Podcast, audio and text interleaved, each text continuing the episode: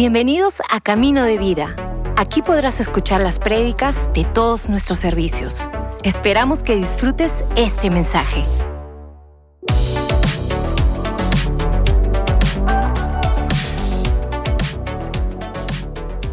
Y vamos a ir a una historia que está en jueces 6. Y antes de desarrollar un poquito esta historia, quería preguntarte, ¿te has dado cuenta que en la Biblia muchas veces Dios se presenta como un agricultor o como un labrador, como el sembrador? Me encanta porque hay varios ejemplos que Dios nos da, que podamos ser como a esas plantas o esos árboles que van creciendo, desarrollándose y dando fruto. Y me encanta ver esta imagen de Dios como el sembrador, como el que cuida el huerto, porque en el mismo Génesis podemos ver que Dios planta ese huerto y hace crecer los árboles. Y me pregunto, ¿no? ¿Cómo Dios, pudiendo haber creado los árboles ya listos, hechos, dice que planta el huerto y hace crecer a los árboles? Y esto me, me llevaba a pensar que Dios realmente disfruta viendo crecer las cosas. Dios disfruta vernos crecer, porque en el crecimiento es donde vamos adquiriendo carácter, vamos adquiriendo madurez, responsabilidad, ese carácter que nos lleva a poder sostener todas las cosas que Dios tiene también para nosotros. Entonces Dios ama vernos crecer. Y en esta historia que está en jueces 6 es la historia de Gedeón. Y en esta historia vamos a poder ir viendo algunos ah, principios que nos pueden ayudar a poder seguir creciendo en la verdad de Dios, poder seguir creciendo en su palabra, en nuestra identidad en Él. Entonces, en este capítulo vemos que el pueblo de Israel pues estaba cautivo, esclavo, temeroso de los madianitas, que venían siempre al pueblo a poder robar todo lo que venían cosechando y los tenían muy asustados. Y uno de estos asustados, se podría decir, era Gedeón. Pero en ese momento donde él está escondido, trillando su trigo, viene el ángel del Señor y le dice esto. Estamos en jueces 6, versículo 12 al 15. Entonces el ángel del Señor se le apareció y le dijo, Guerrero valiente, el Señor está contigo. Señor, respondió Gedeón, si el Señor está con nosotros, ¿por qué nos sucede todo esto? ¿Y dónde están todos los milagros que nos contaron nuestros antepasados? ¿Acaso no dijeron, el Señor nos sacó de Egipto, pero ahora el Señor nos ha abandonado y nos entregó en manos de los madianitas? Entonces el Señor lo miró y le dijo, Ve tú con la fuerza que tienes y rescata a Israel de los madianitas. Yo soy quien te envía. Pero Señor, respondió Gedeón, ¿cómo podré yo rescatar a Israel? Mi clan es el más débil de toda la tribu de Manasés y yo soy el de menos importancia en mi familia. Gedeón, ante toda la situación que pasaba en su ciudad, estaba escondido porque obviamente tenía temor. Pero viene el Señor y le da este saludo, ¿no? Oye, guerrero valiente, Dios está contigo. Y me imagino a Gedeón mirando para todos lados pensando a quién le habla, porque a mí no.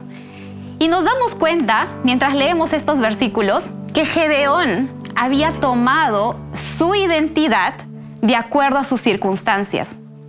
Él mismo dijo, ¿yo qué puedo hacer? Soy el menor de esta tribu, soy el que menos importancia tiene en mi familia, no puedo hacer nada al respecto. Él tomó identidad de su circunstancia. Pero Dios viene a recordarle quién es realmente y le dice guerrero valiente, porque ¿sabes qué significa Gedeón? Gedeón significa guerrero poderoso, destructor, pero él no se consideraba nada de eso. Más bien empezó a tomar su identidad de sus circunstancias. Y todavía Gedeón le dice, aparentemente tú no estás con nosotros, porque Dios viene y le dice, yo estoy contigo. Pero Gedeón le dice, bueno, aparentemente nunca has estado con nosotros, no has hecho lo que tenías que hacer y aparentemente yo no soy el guerrero poderoso que tú mencionas porque todas las circunstancias me dicen que eso no es verdad. Y esto me recuerda algo en qué estamos basando nuestra identidad. ¿Hay alguna etiqueta que en algún momento se te puso y has empezado a considerarlo eso como tu verdad? ¿Alguna opinión que alguien te dio en su momento más molesto? ¿O la circunstancia que puedes tener ahora te está diciendo esto es lo que eres? Y es que el enemigo tiene esta trampa de hacernos creer que somos nuestra circunstancia o somos las opiniones del resto. Pero Dios viene a recordarnos que no somos nada de opiniones, no somos nada de sentimientos, somos lo que Dios dice que somos. Y eso es lo que vemos en esta historia. Y es tan importante saber la verdad de nuestra identidad, porque de acuerdo a eso es lo que vamos a vivir.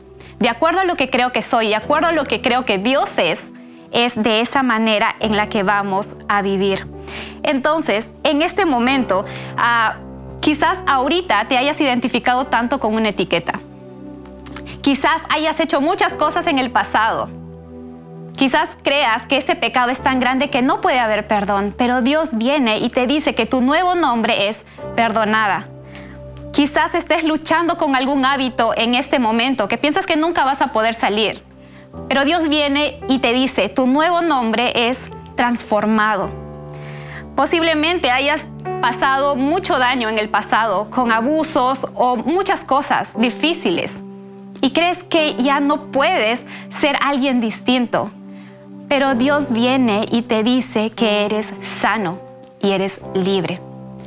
Qué importante es poder escuchar el nuevo nombre que Dios nos da. Y no importa si en este momento lo escuchas y dices, pero no lo creo mucho.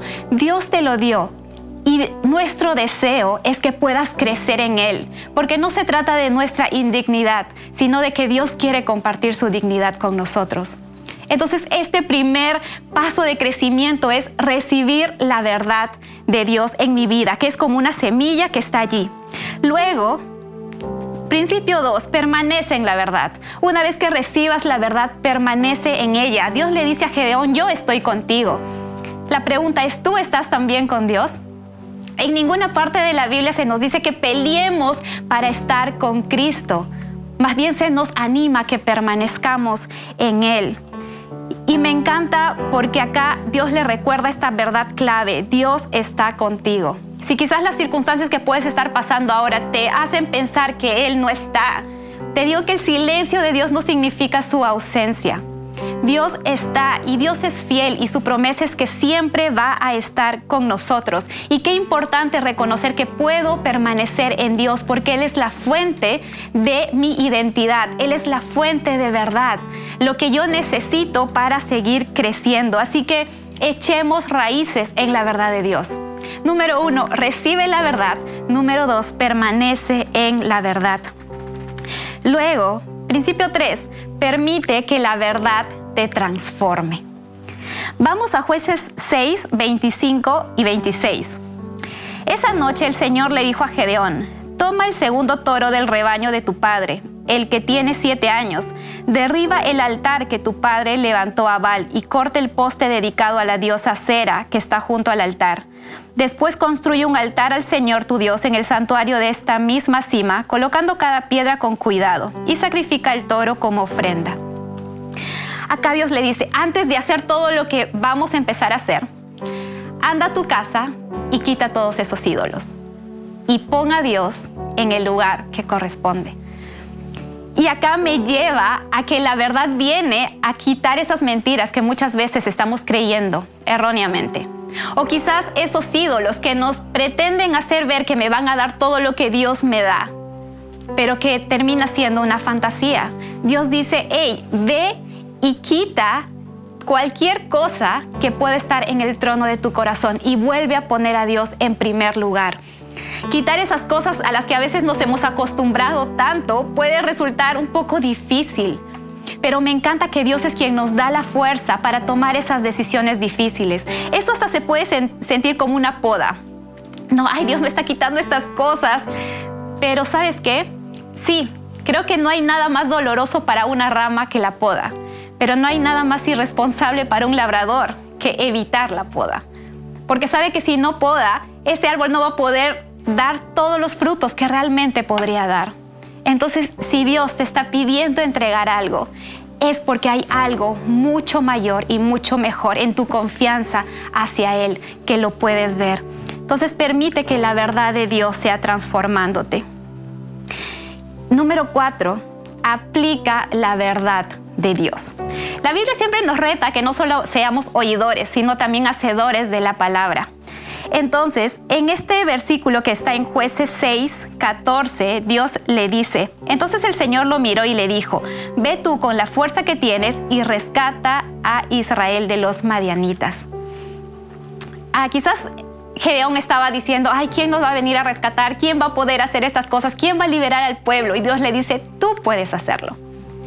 Cree lo que te estoy hablando, cree que Dios está contigo, cree lo que Dios dice que eres y aplica esa verdad para hacer lo que tú también deseas hacer en tu corazón y liberar a tu pueblo. Y me encanta cuando Dios le dice, ve tú con la fuerza que tienes. ¿Qué tienes en tus manos ahora? Porque con lo que Dios te ha dado para esta temporada es lo que tú también puedes desarrollarla en este tiempo.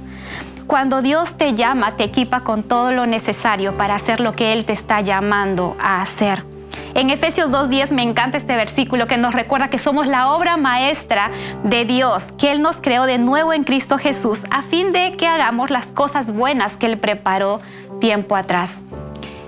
Él ha sido una obra maestra y con esta verdad podemos aplicar y hacer lo que Dios nos está llamando a hacer. Número cinco, me encanta, nútrete en comunidad. Número uno, recibe la verdad. Número dos, permanece en la verdad. Tres, permite que la verdad te transforme. Cuatro, apliquemos la verdad. Y cinco, nutrámonos en comunidad. Creo que lo que Dios nos revela en la intimidad se nutre en comunidad lo que Dios nos está hablando de manera diaria. Qué hermoso es poder ser enriquecidos por una familia en la cual, con la cual caminamos juntos. Y es que si te das cuenta, Jesús, si bien vino para salvarnos, para perdonar nuestros pecados, para hacernos inocentes, lo cual es el gol mayor de nuestra vida, también vino a darnos una familia, a mostrarnos al Padre y saber que somos hermanos y nos llama un cuerpo. Y eso me encanta porque cada parte del cuerpo se nutre, se enriquece, enriquece a todo. Entonces qué hermoso es poder saber que no estamos solos, sino estamos caminando juntos. Y es que muchas veces ah, las personas pueden sentirse derrotadas. ¿Por qué? Porque tratamos de luchar por nuestra propia cuenta. Pero la respuesta de Dios para eso es, oye, mantente en comunidad, no hagas esta vida solo. Y finalmente, este versículo que me encanta, jueces 8, 18. Cuando ya Gedeón logra vencer al, al enemigo, captura a dos de sus reyes y dice, después le preguntó a Seba y a Salmuna, los hombres que ustedes mataron en Tabor, ¿cómo eran? Y estos reyes le contestaron, se parecían a ti. Todos tenían el aspecto de un hijo de rey. Al principio vemos que Gedeón era el de menos importancia y se consideraba así. Pero después de recibir la verdad, de creer lo que Dios le estaba diciendo, los demás empiezan a, a, ver algo diferente en él y le dicen, oye, tú te pareces a un hijo del rey. Y me encanta toda esta transformación que tuvo Gedeón desde creer la verdad hasta el punto en que ya los demás incluso podían verlo a él como alguien de autoridad. Y eso es lo que hace la palabra de Dios. Es como una semilla que entra y va transformándonos y haciéndonos crecer. Y esta semilla, su fruto sale de una manera natural, no algo que tenemos que forzar, si bien ser intencionales en aplicarlo, pero lo que Dios desea es que su fruto pueda ser algo que salga naturalmente. Y quisiera cerrar este mensaje con lo que dice Efesios 3, del 17 al 20. Y dice así, entonces Cristo habitará en el corazón de ustedes a medida que confíen en Él. Echarán raíces profundas en el amor de Dios y ellas los mantendrán fuertes. Espero que puedan comprender cómo corresponde a todo el pueblo de Dios cuán ancho, cuán largo, cuán alto y cuán profundo es su amor. Es mi deseo que experimenten el amor de Cristo, aun cuando es demasiado grande para comprenderlo todo. Entonces serán completos en toda la plenitud de la vida y el poder que proviene de Dios. Y ahora que toda la gloria sea para Dios, quien puede lograr mucho más de lo que podemos pedir e incluso imaginar mediante su gran poder que actúa en nosotros. Si Dios ha sembrado algo en tu vida, sé intencional en cuidarlo. Dios es el que hace crecer la semilla, pero nuestra parte es cuidarla, regarla. Entonces, que la verdad de Dios sea echando raíces profundas y que a su tiempo podamos disfrutar del fruto que Dios ha puesto en cada uno de nosotros. Nutrámonos de la palabra de Dios. Y mira, si tú estás viendo este servicio por primera vez o estás escuchando de Dios por primera vez y dices, quisiera experimentar ese crecimiento en mi vida, quisiera tomar esta identidad que Dios me está dando y sobre todo quisiera experimentar su amor, conocerlo a Él. Mira, me encanta que ya no se trata de luchar para estar con Dios, es simplemente creer en tu corazón y pedirle que venga a tu vida y sea el Señor y tu Salvador. Entonces, si quisieras hacer esta oración conmigo, por favor repite después de mí esta oración. Padre nuestro que estás en los cielos, te doy gracias por Jesús, por enviarlo a morir por mis pecados y a resucitar para darme vida eterna. En este día te reconozco como mi Señor y Salvador. Ayúdame a vivir por ti todos los días de mi vida. En el nombre de Jesús. Amén. Gracias por escucharnos. Si hiciste esta oración, conócenos en caminodevida.com y encuentra tu siguiente paso.